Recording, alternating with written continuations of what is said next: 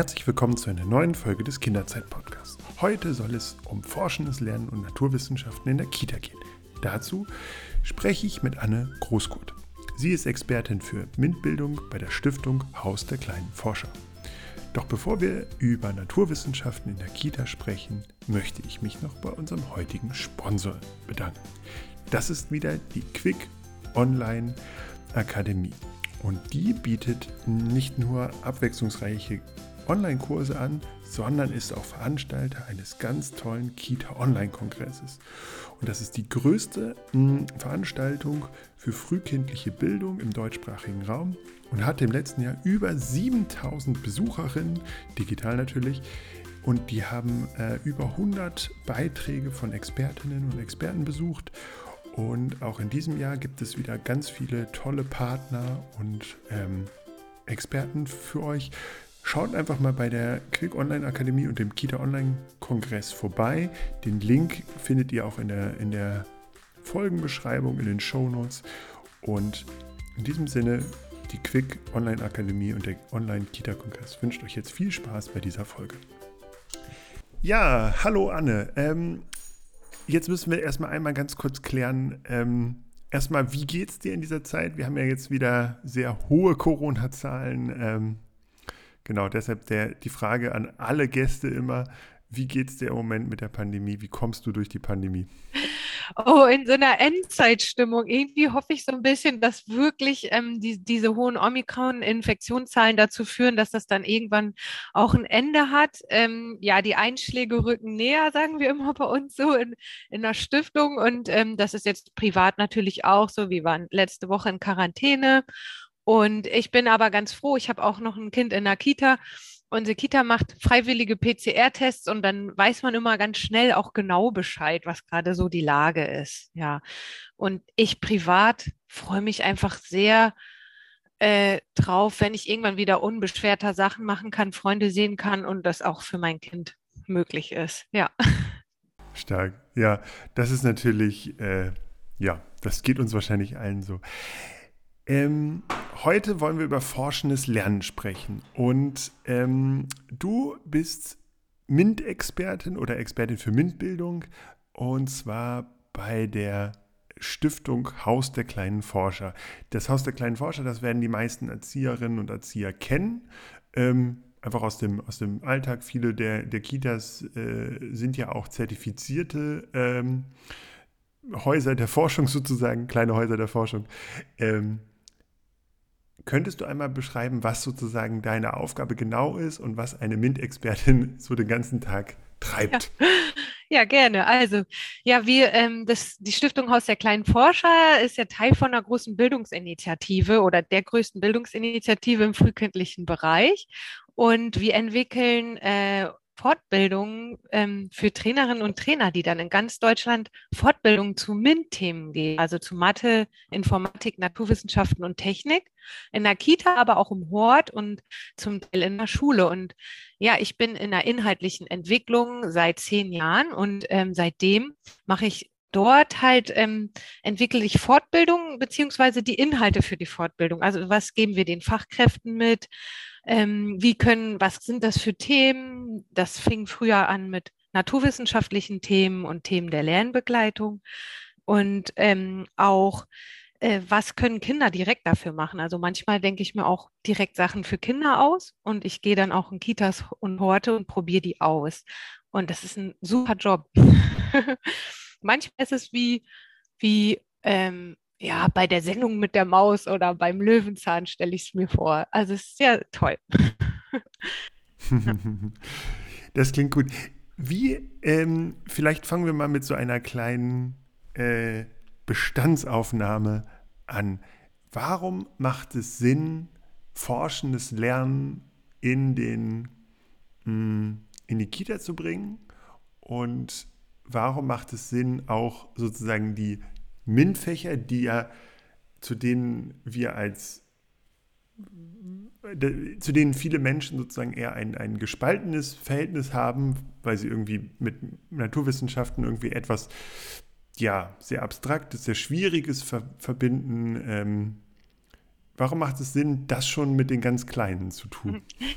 Ja, also ich würde irgendwie sagen, als erstes, weil, weil die Welt um uns herum ja auch eine MINT-Welt ist. Also alles, was, was die Kinder um sich herum haben, das hat ja auch, ähm, wenn sie was sehen, was glitzert, dann hat das auch was im gröbsten ja mit Naturwissenschaften zu tun, mit Physik oder mit Chemie, wenn sie ihre Hände waschen oder wie wir das oft erleben, gerne mit Wasser oder mit Matsch spielen, dann hat das ja auch ähm, Teile aus diesem Bereich Mathe, Informatik, Naturwissenschaften, Technik, ne? Oder wie kann ich was bauen? Ähm, wie, wie decken wir den Tisch? Wie viel brauchen wir da? da oder wie kann ich was irgendwie besser machen? Das hat im gröbsten sogar was mit Informatik zu tun. Wie kann ich Abläufe informieren? Also die Welt um uns herum ist eine MINT-Welt. Und ähm, wenn die Kinder da schon früh rangeführt werden, dann können sie auch früh ihre Potenziale und Interessen da entdecken und auch stark werden für die Zukunft, ne, wo man sich vielleicht mit solchen Themen auch ähm, auskennen muss oder wo es irgendwie auch gut ist, wenn man, wenn man zu solchen Dingen was einschätzen kann. Und ich glaube, egal in welchem jetzt Bildungsbereich man Erfahrungen macht, wenn man einfach positive, gute Erfahrungen macht, äh, die die Selbstwirksamkeit stärken, dann erlebt man einfach, hey, ich kann das und ähm, ja, die Welt wird irgendwie verstehbar und gestaltbar für mich. Was sind denn Themen, die Kinder dabei interessieren? Also bei Naturwissenschaften denken wir ja mal sofort, also denken viele Menschen ja sofort an so ganz abstrakte Dinge und irgendwie auch an Mathematik mathematische Formeln oder physikalische Formeln und so und chemische Exper oder Experimente aus dem Chemieunterricht so. Und also so die denken ja in sehr abstrakt wir haben ein sehr abstraktes Bild von Naturwissenschaften habe ich häufig das Gefühl. Hast du mal so ein Beispiel dafür oder mehrere Beispiele dafür welche naturwissenschaftlichen Themen aus oder welche Themen dieser MINT-Welt ähm, sich auch für die Kita eignen? Mhm, ja, also wie ich es eben gesagt habe, ähm, erstmal so das, was man so sinnlich erfahren kann, das Thema Wasser, Matsch und Licht, ne? Ähm, zum Beispiel auch, ähm, das sind spannende Sachen, vor allem bei den Jüngeren. Und wenn wir die beobachten, dann sind die ja ohnehin im Explorieren und im Entdecken oft damit beschäftigt. Ne? Und, und das ist das, was sie gerne tun, was dann passiert, wenn wir draußen sind, im Außenbereich, wenn wir auf den Spielplatz gehen oder wenn sie die Hände waschen, ne? ähm, sind das ohnehin Dinge, mit denen sie sich beschäftigen. Und ähm, das sind auch MINT-Themen. Und es sind einfach diese ganzen vielen kleinen Gelegenheiten, die sich im Alltag bieten, wenn ich äh, mein Teeglas immer äh, voller schütte, wenn ich, mh, wenn die Kinder Feuerwanzen entdecken, das alles ist halt auch Mint und die, die kann ich aufgreifen. Und natürlich ja, also Kinder interessieren sich auch sehr für Tiere. ich denke, das weiß jede, jeder von uns. Und ja, was man da finden und entdecken kann, was man auch sinnlich erfahren kann. Ne? Also das sind dann oft eher die Insekten und die Käfer. Die Vögel hauen halt ab und die Säugetiere findet man erst gar nicht. Die sind versteckt. Aber ja, und dann gibt es spannende Dinge, die man auch vielleicht als Ideen einbringen kann. Ähm, Strom, Thema Stromkreise, das für größere vielleicht oder was zum Thema Sprudelgras, was so Effekte hat, wo man staunt mal auch und und alles, was Kinder sowieso an Themen haben, Dinosaurier, Prinzessinnen, Ninjas, irgendwelche Geschichten, in denen, in denen wir ja auch diese Trends wiederfinden. Das lässt sich alles forschend irgendwie erfahren und vor allem auch entdeckend. Ja. Mhm. Bevor wir nochmal so ein bisschen darauf eingehen, was dieses Forschen denn oder wie dieses Forschen aussehen kann, ähm, würde mich mal interessieren, was du sozusagen von ähm, Themen hältst, die die Otto Normalverbraucher schon äh, oder die selbst wir Großen nicht ganz immer verstehen. Also ein Beispiel zum Beispiel mh, mm, äh, KI, also künstliche Intelligenz oder Big Data oder sowas, also so große Daten oder das Programmieren oder so. Das sind ja für, für viele Otto Normalverbraucher schon böhmische Dörfer. Kann, kann man das auch mit Kindern machen? Also ich habe zum Beispiel mal gesehen, dass, dass man ähm, ganz tolle Ideen, dass es ganz tolle Ideen gab für ähm, ja, das Programmieren mit Kindern ohne, ohne Computer sozusagen.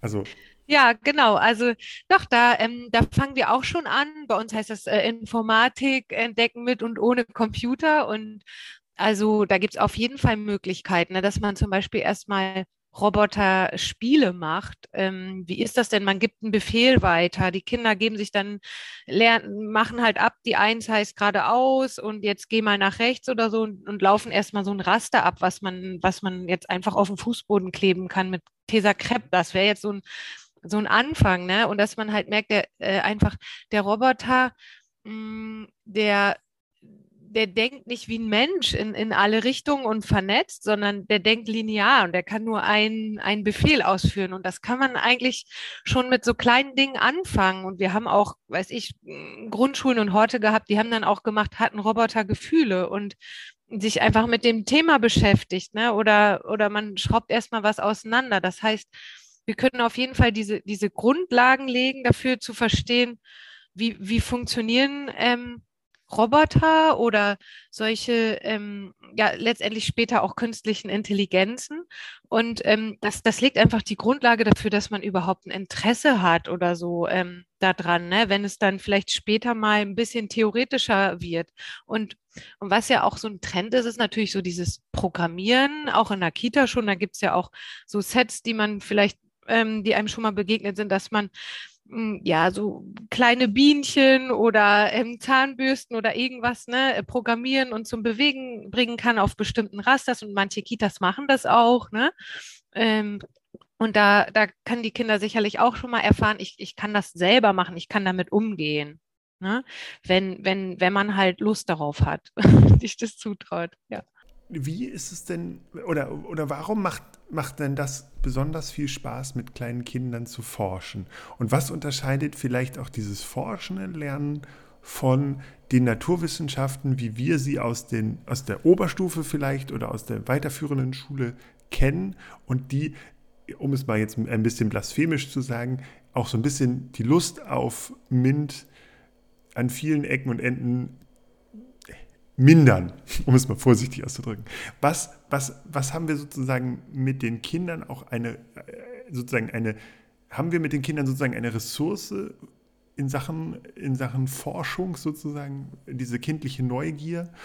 Ähm, ja, ist ja noch anders als vielleicht so der Notendruck der Oberstufe. Mhm. Ja, das stimmt eigentlich. Ja, ich glaube, wir haben äh, vor allem ähm, also ja, mit den Kindern haben wir eine Ressource, da hast du recht, weil die sind am Anfang einfach noch neugierig und motiviert. Und da gibt es auch viele Studien, die sagen, das ist in der Kita einfach noch hoch, dieses Interesse an MINT-Themen und dass sich das ähm, in, sogar in der Grundschule meistens schon abnimmt, je nachdem, wie gut es halt in der Grundschule behandelt wird und dann in der weiteren Schulkarriere auf jeden Fall stark sinkt. Und ähm, die Kinder sind anfangs motiviert und das darf man einfach nicht kaputt machen. Das kann man gut aufgreifen. Und das Tolle ist halt, wenn wir forschend lernen in der Kita, dann ist, der, ist das Ergebnis eigentlich nicht vorgegeben. Das heißt, wir machen uns gemeinsam auf den Weg, wir entdecken erstmal rund ums Thema und wenn man sich dann fokussiert hat, vielleicht auf nur eine Frage oder nur einen Aspekt, kann man gemeinsam rausfinden, was gibt es dazu und, ähm, und genauer werden, sich das genauer ansehen oder vielleicht auch etwas genauer gestalten. Ne? Also ähm, wenn man jetzt in, ins technische oder ins informatische Forschen geht, dann geht es darum, vielleicht was besser zu machen, was zu bauen. Ne? Und beim, beim Forschen geht es ja darum, vielleicht eher was rauszufinden und bei der Mathematik muss dahinter was zu entdecken. Und ja, wenn man also das so selber im Prozess macht, dann ist man selber die ganze Zeit dabei erlebt man sich als selbstwirksam, man ist motivierter, man ist auch, das Lernen ist vertiefter, weil man mit allen Sinnen dabei ist und, und eigenen Fragen und eigenen Wegen nachgehen kann. Und das ist, denke ich mal, der Unterschied zur Schule, wo, wo das, ähm, wo ein Lernziel vorgegeben ist und oft auch gar nicht so eine, ja, Aktivitäten gemacht werden, sondern wo man ja eigentlich auch manchmal nur theoretisch rangeht. Ne? Und dann ist das, ist das Lernen auch nicht so gut mit Emotionen und, und Bildern verknüpft, so grob gesagt.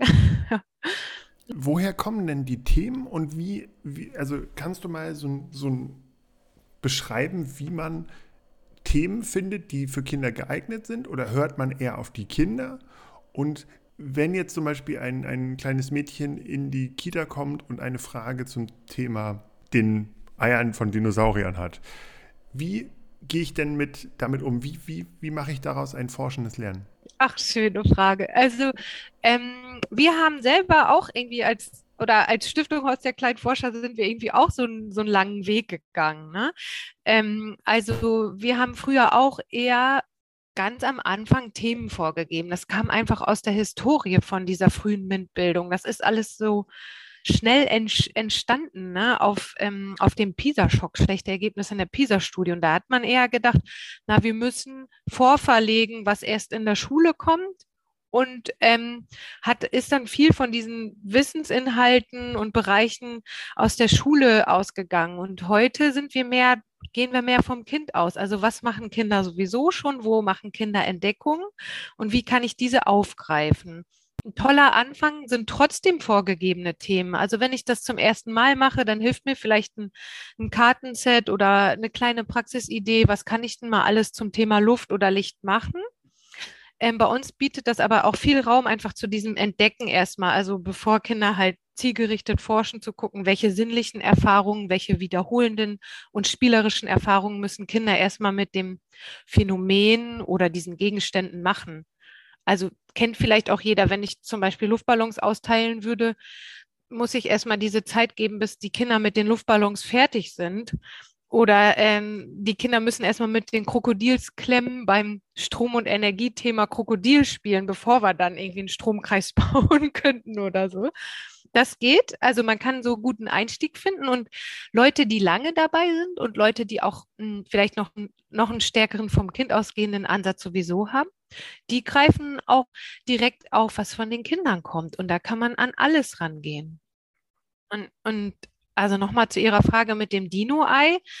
Ähm, nicht, nicht jede Frage lässt sich natürlich selber so experimentell händisch erforschen. Ne? Also ich hatte auch Kinder, die fragen, wie viel äh, Tiere gibt es auf der Welt? Und das ist ja eher so eine so eine Desktop-Research oder so, so ein, sagen wir mal, so ein theoretisches Thema. Da kann ich ja mit den Kindern jetzt eher mal rausfinden, wie ist denn die Frage gemeint und was ist denn dein Handlungswunsch dahinter oder willst du das wirklich nur wissen? Ne? Dann, dann würden wir vielleicht eher zusammen im Buch nachgucken. Wenn aber klar ist, eigentlich will das Kind mit Tieren zusammen sein, dann, dann wäre ja vielleicht mal gucken, welche Tiere können wir hier finden oder müssen wir mal einen Ausflug planen ähm, zu Tieren oder so. Ne? Also das heißt, und es gibt Fragen, die eignen sich besser. Und wenn ich halt aufgreife, was Kinder sowieso händisch vielleicht oder ne, in der Kita tun, dann, dann findet sich auch oft was, was man dann ja direkt auch mit den Händen erforschen kann. Und Wie viel Wissen muss ich denn haben als äh, oder naturwissenschaftliches Wissen muss ich denn haben, wenn ich als, als pädagogische Fachkraft ich meine, die Kinder kommen ja mit, mit täglich quasi mit, mit Fragen, äh, das wissen wir ja als Eltern auch, mit, mit Fragen, äh, die uns erstmal staunen lassen und wo wir jetzt nicht spontan eine super Antwort drauf haben. Ähm, jetzt machen, kann man dann ja sagen, komm, wir gucken mal eine Folge Checker Tobi oder ähm, wir müssen das jetzt mal nachlesen oder so. Aber manche beantwortet man doch dann aus dem Stehgreif oder versucht eine Antwort zu finden. Hm, also wie viel, wie viel Wissen braucht denn ähm, ja, ein Erzieher, eine Erzieherin im Alltag? Also ich behaupte mal ganz frech, gar keins. Oder halt einfach so viel Lust und Mut, dass man sich traut, dass man Lust hat, loszulegen. Weil wir können mit den Kindern alles gemeinsam herausfinden. Das ist ein, ein ko-konstruktiver Lernprozess, also das ist bei uns auch der pädagogische Ansatz. Wir können ähm, einfach sagen, du, das weiß ich auch nicht. Hast du eine Idee, wie wir das rausfinden können? Oder was ist denn deine Frage genau bei? Und dann legen wir los. Ähm, und was natürlich dabei hilfreich ist, ist vielleicht so ein bisschen Wissen zur Herangehensweise. Also wie kann ich so einen Prozess gut unterstützen? Ne? Was sind so ja, so Eigenschaften von entdeckendem Lernen und dann von forschendem Lernen und wie kann ich das gut begleiten? Also so diese, diese Haltung dann auch, ne? Und Wissen zur Lernbegleitung. Ja, das heißt, ich brauche eher kein Vorwissen, sondern ich brauche Interesse und, und dann damit auch Freude und dann Erfolgserleben Und ähm, das haben wir wirklich auch oft schon erlebt, dass Fachkräfte sagen, oh, ich mochte das gar nicht in der Schule und ich habe einfach immer ein schlechtes Selbstbild gehabt oder in meiner Berufsbiografie war das wirklich nicht so mm, mein, mein Lieblingsthema und die dann ähm, merken, ah, ey, ich kann das ja doch und das macht total Spaß. Ja. Jetzt bietet ihr ja ganz viele Fortbildungen an. Das heißt quasi, wenn ich jetzt sage, ich hatte das jetzt nicht in meiner Erzieherinnenausbildung, in meiner Erzieherausbildung, ich möchte aber trotzdem mh, mm, ja, mich da engagieren, ich habe große Lust, mit den Kindern zu forschen. Jetzt bietet ihr Fortbildungen an. Im Moment vor allen Dingen digital, zum Beispiel ein ganz neuer toller Kurs, den ich auch immer noch mal machen wollte, ist ja den, der Astronomiekurs sozusagen über ja, über unser Sonnensystem. Hm, da lernt man dann innerhalb von einer bis zwei Stunden quasi die Grundlagen des Sonnensystems. Man lernt sehr viel selber auch noch Neues, wenn man sich, gerade wenn man sich mit dem Thema selbst noch nicht so auskennt. Kennt. Hm. Wie erlebt ihr denn da die Berührungsängste? Erlebt ihr Berührungsängste und, und wie gestaltet ihr ähm, äh, die Kurse, dass auch Leute, die sagen, in Mathe hatte ich eine 5 und Mathe ist sowieso doof und Physik habe ich keine Ahnung von und damit sozusagen auch noch mit ihrer Ahnungslosigkeit sogar noch angeben, dass die auch sagen, wow, das war mein naturwissenschaftlicher Unterricht, der mir gefällt und ich gehe da raus und habe dann noch Lust, mit den Kindern das gleiche zu machen.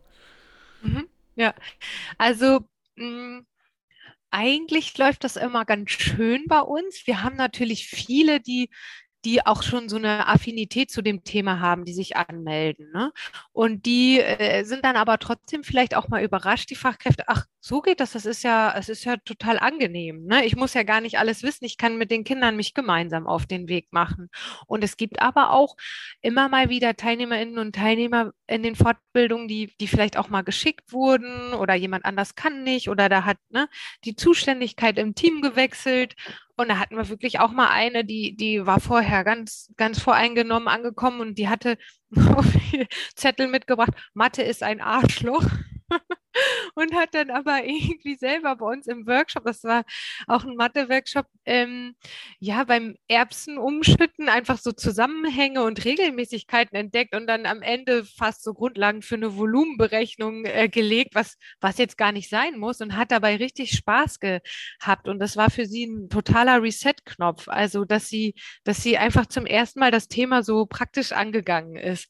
Ähm, und ja, also wir haben schon manchmal Berührungsängste und erleben dann aber oft, ach, ich muss das gar nicht irgendwie alles können. Und ähm, ja, du hast eben noch von diesem Wissenskurs Astronomie gesprochen. Das sind halt Kurse, wo wir einfach sagen, hey, ähm, da gibt es einen wahnsinnigen, ähm, eine Nachfrage bei uns in den Netzwerken an, an dieses Thema. Also immer wieder wird sich gewünscht, könnt ihr nicht mal was dazu machen, weil Kinder ja so gerne das Thema Weltraum, Planeten, Sterne haben.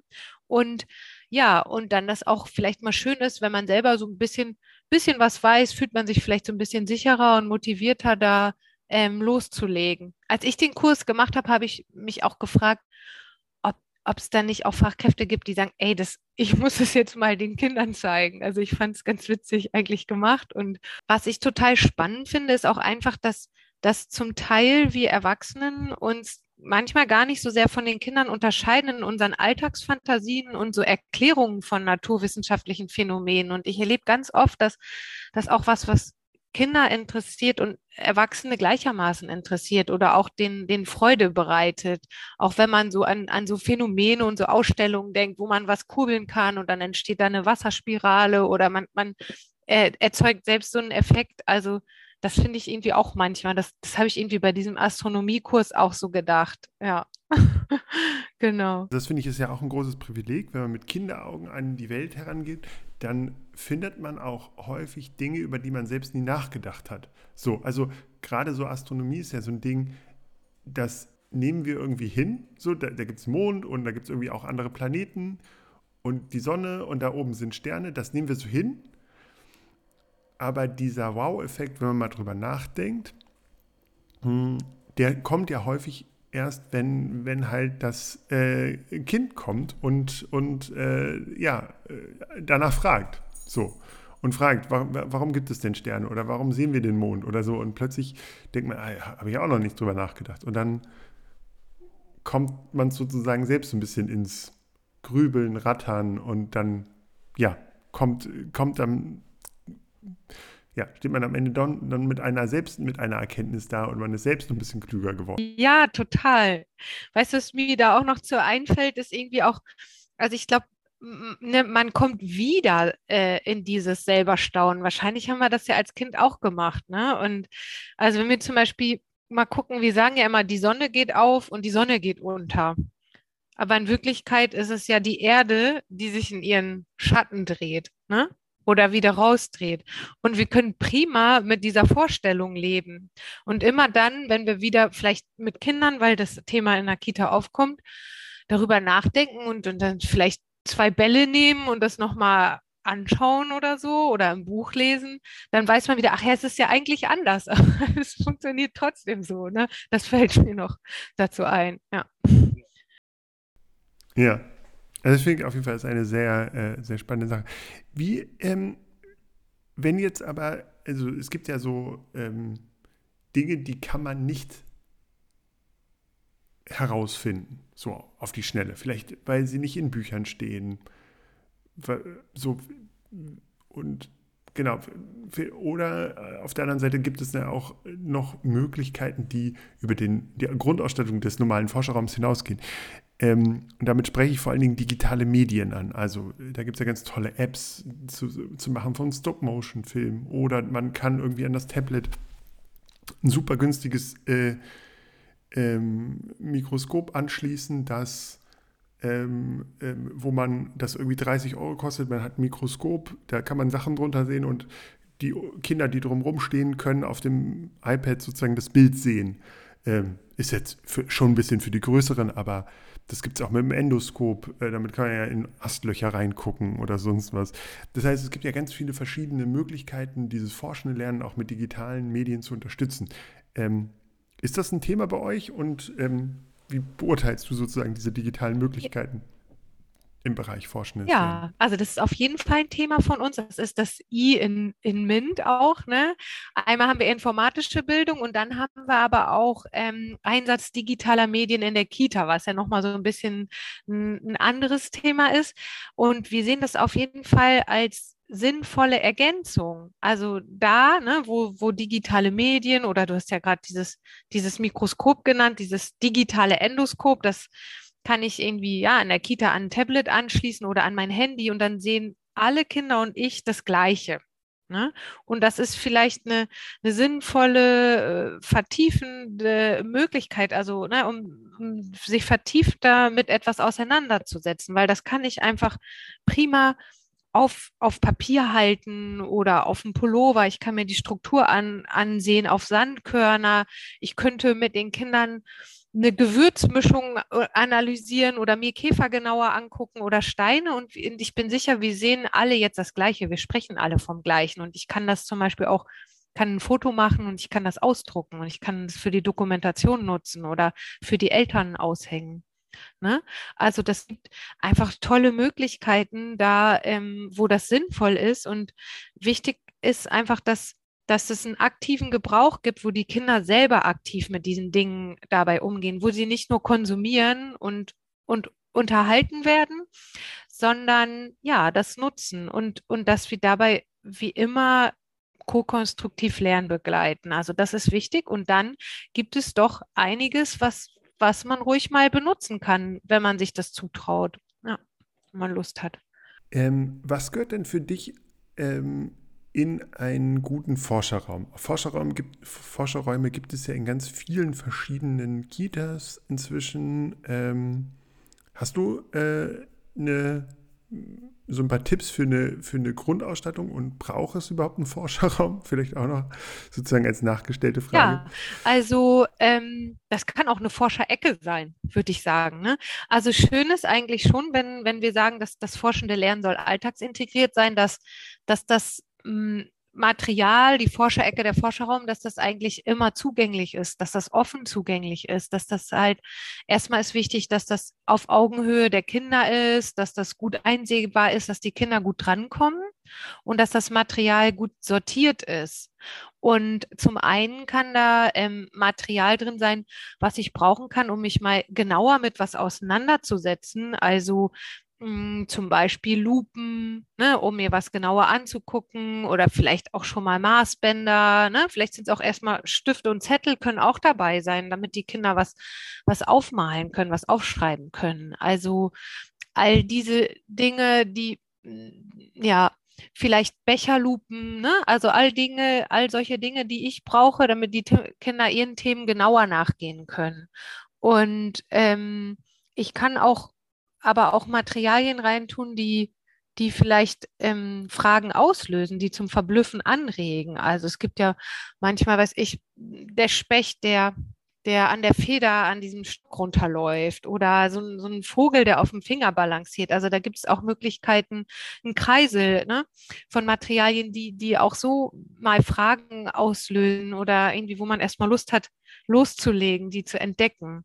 Und ähm, in der Kita ist auch spannend, ähm, viel gleiches Material in großer Anzahl, zum Beispiel eine Kiste mit mit Linsen und die Kinder können dann auch schöpfen oder eine Kastaniensammlung oder ganz viele Klorollen. Und wenn wir ähm, ans, ans technische Forschen denken, also wo ich vielleicht auch was gestalte und baue, toll sind natürlich auch so Sammlungen von Recyclingmaterialien, also Joghurtbecher, ne? eben hatte ich diese Toilettenpapierrollen genannt, sowas halt, ähm, womit ich dann gestalten kann oder mir noch was bauen kann. Und wichtig ist auch dann, denke ich, dass man Platz hat zum Ausstellen. Also das, was die Kinder gerade tun, dass man das zwischendurch für den nächsten Tag oder die nächste Woche stehen lassen kann und ähm, oder auch mal was zeigen kann. Ja. Das sind so Dinge, die wichtig sind. Und man, das kann wachsen. Das kann man einfach im, im wichtig ist, denke ich, auch, dass man, dass man das ganze Team mitnimmt oder alle, die da in dem Bereich oder in dem Raum tätig sind und dass man immer gemeinsam, vielleicht auch mit den Kindern überlegt, was brauchen wir noch? Was fehlt uns noch? Ja. Gibt auch bei uns auf der Homepage Tipps dazu. Ähm. Was mich vor allen Dingen auch noch mal interessieren würde, wäre sozusagen auch als Abschlussfrage, wenn wir früh forschendes Lernen in, an die Kinder bringen und dort früh den Kontakt zu Naturwissenschaften schaffen, hat das Auswirkungen auf die Zukunft? Weil wir leben ja tatsächlich, wie du auch ganz am Anfang gesagt hast, in einer MINT-Welt. Naturwissenschaften sind wichtig, waren immer wichtig, werden aber immer wichtiger. Gerade das I in MINT sozusagen ein, ein, ein äh, Umgang, ein bewusster Umgang mit Daten, das Grundverständnis, wie ein Algorithmus funktioniert, wie meine Daten verarbeitet werden und so.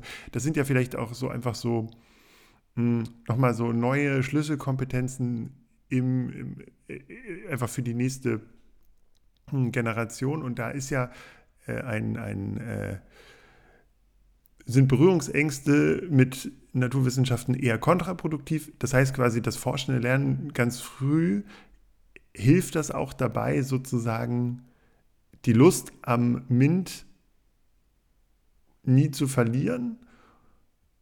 Oder ist es auch so, dass euch, dass ihr da das zwar macht, aber irgendwann die Schule mit an vielen Schulen ist, wird ja MINT immer noch sehr, sehr schwierig unterrichtet.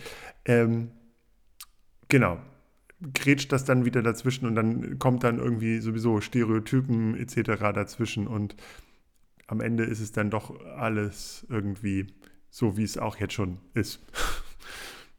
Fällt da dein Fazit pessimistisch oder optimistisch aus? Also, ähm, optimistisch ist einfach, dass wir das in der Hand haben und vor allem der frühkindliche Bildungsbereich. Also was total spannend ist, wenn man sich mal so von Experten zusammengestellte Kompetenzen der Zukunft anguckt, ähm, äh, dass, ähm, dass es vor allem Dinge sind, die jetzt aufgestellt werden, die uns von künstlicher Intelligenz unterscheiden.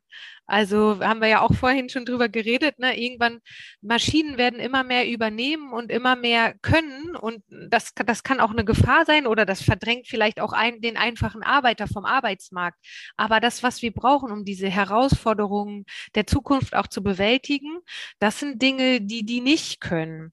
Das ist gemeinsam Neues schaffen, zum Beispiel mit individuellen Lösungswegen, vielleicht auch mit altbewährten Lösungen, aber auf jeden Fall Probleme bewältigen, beschäftigen und immer wieder gucken, wie kann man das jetzt machen?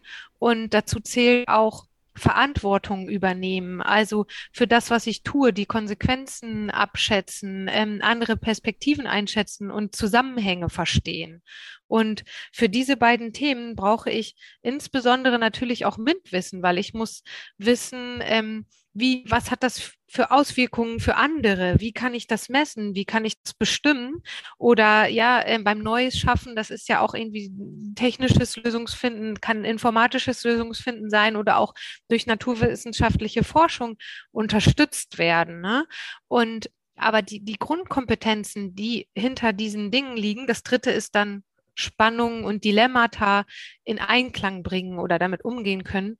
Die Grundkompetenzen, die dahinter liegen, das sind ganz viele, die wir in der Kita behandeln und die im frühkindlichen Bildungsbereich einfach schon gelegt werden. Dazu gehört Kreativität, Empathie, auch solche Dinge gehören auch dazu. Und ähm, ja, das alles hilft uns dann, diese Herausforderungen zu bewältigen, also Klimawandel, vielleicht Migration oder wie du es gesagt hast, so eine, so einen Umgang mit Daten haben zu können. Das heißt dann Data Literacy oder auch ne, naturwissenschaftliches Wissen und Fakten einschätzen zu können, wenn wir jetzt so an, an, an die Impfdebatten denken, ne, dann eine Scientific Literacy zu erwerben. Also wie wird eigentlich wissenschaftliches, naturwissenschaftliches Wissen, wie wird es eigentlich erlangt? Ne?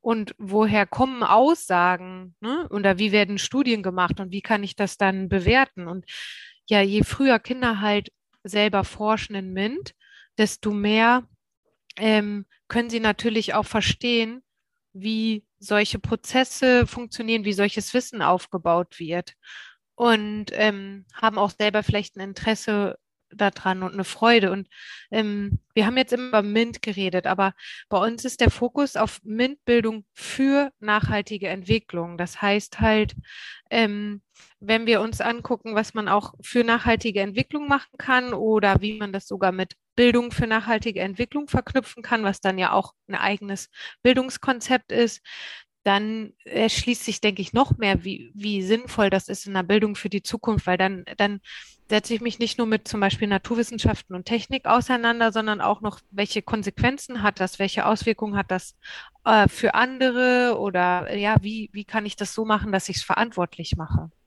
Ähm, das ist auf jeden Fall sehr, sehr spannend. Wir haben ähm, äh, auch zu dem Thema äh, Bildung für nachhaltige Entwicklung haben wir auch eine Podcast-Folge gemacht, schon äh, mit jemandem, der von der UNESCO quasi, einer Vertreterin von der UNESCO. Ähm, genau, ich habe auch gesehen, dass ihr da ganz tolle Kurse zu habt, auch so aufbauende äh, Kurse, einerseits für Kita-Leitungen, aber auch für sozusagen pädagogische Fachkräfte im Gruppenalltag, äh, die so ein bisschen auch äh, zeigen, wie man da gut anfängt, weil auch da ist natürlich oft so, dass ähm, ja, viele manchmal gar nicht wissen, wie sie da starten sollen. Und genau, das ist natürlich äh, umso schöner, wenn man da auch ein paar Impulse bekommt. Auf jeden Fall. Ne? Das ist bei uns ähm, ein, ein weiteres Projekt, ein weiterer Schwerpunkt ist Bildung für nachhaltige Entwicklung. Und was wir auch machen bei all unseren MINT-Themen ist, dass wir die mit, ähm, mit diesem Ziel für nachhaltige Entwicklung verbinden. Das heißt, es wird auch in, in diesen MINT-Workshops thematisiert oder reflektiert und da auch Anknüpfungspunkte gegeben, weil wir halt sagen, das kann man nicht mehr ohne äh, einander denken wenn wir uns anschauen, in was für einer Welt wir leben. Ja. Genau. Okay, dann sind meine Fragen eigentlich beantwortet. Ähm, ich muss mich auf jeden Fall, äh, geht ein großes Dank an dich. Ähm, du hast uns äh, ganz tolle Einblicke gegeben und ich kann wirklich nur jedem Hörer, jeder Hörerin ans Herz legen. Geht mal auf die Seite der Haus der, vom Haus der kleinen Forscher und schaut da mal äh, durch die Online-Kurse oder aber auch durch die Anregungen für alltägliche Experimente. Hm, da gibt es ganz viel Inspiration und auch ganz viele sozusagen Impulse. Also gerade dieser, dieser Online-Kurs zum Thema ähm, Sonne, Mond und Sterne quasi ähm, ist, ist glaube ich, ganz groß. Was mir noch gefehlt hat, war, war ein äh, Kurs zum Thema Dinosaurier. Ich glaube, da wäre noch viel Luft nach oben, was das Fachwissen von Erziehern und Erzieherinnen angeht. Das nehmen wir gerne mal mit. ja. Sehr gut. Alles klar, dann wünsche ich dir noch eine gute Zeit. Ähm, bleib gesund und tschüss. Tschüss und vielen Dank. Ja, vielen Dank fürs Einschalten. Ich hoffe, ihr habt genauso viel mitgenommen wie wir über das forschende Lernen in der Kita, über Naturwissenschaften in der Kita. Und genau, schaut einfach mal beim Haus der kleinen Forscher vorbei. Genau, und in dieser Stelle bleibt mir eigentlich nur noch ein Verweis auf unseren Sponsor. Und zwar äh, ist das heute die Quick Online Akademie und ihr Kita Online Kongress. Und wer Lust hat, noch mehr über pädagogische Themen zu erfahren, dann schaut einfach mal vorbei, sichert euch ein Kongressticket unter www.kita-onlinekongress.de www.kita-onlinekongress zusammengeschrieben.de und dort findet ihr ganz tolle Themen, dort findet ihr den ersten, die erste Vorschau auf, ja, auf diesen tollen Kongress. In diesem Sinne, tschüss und bis zum nächsten Mal.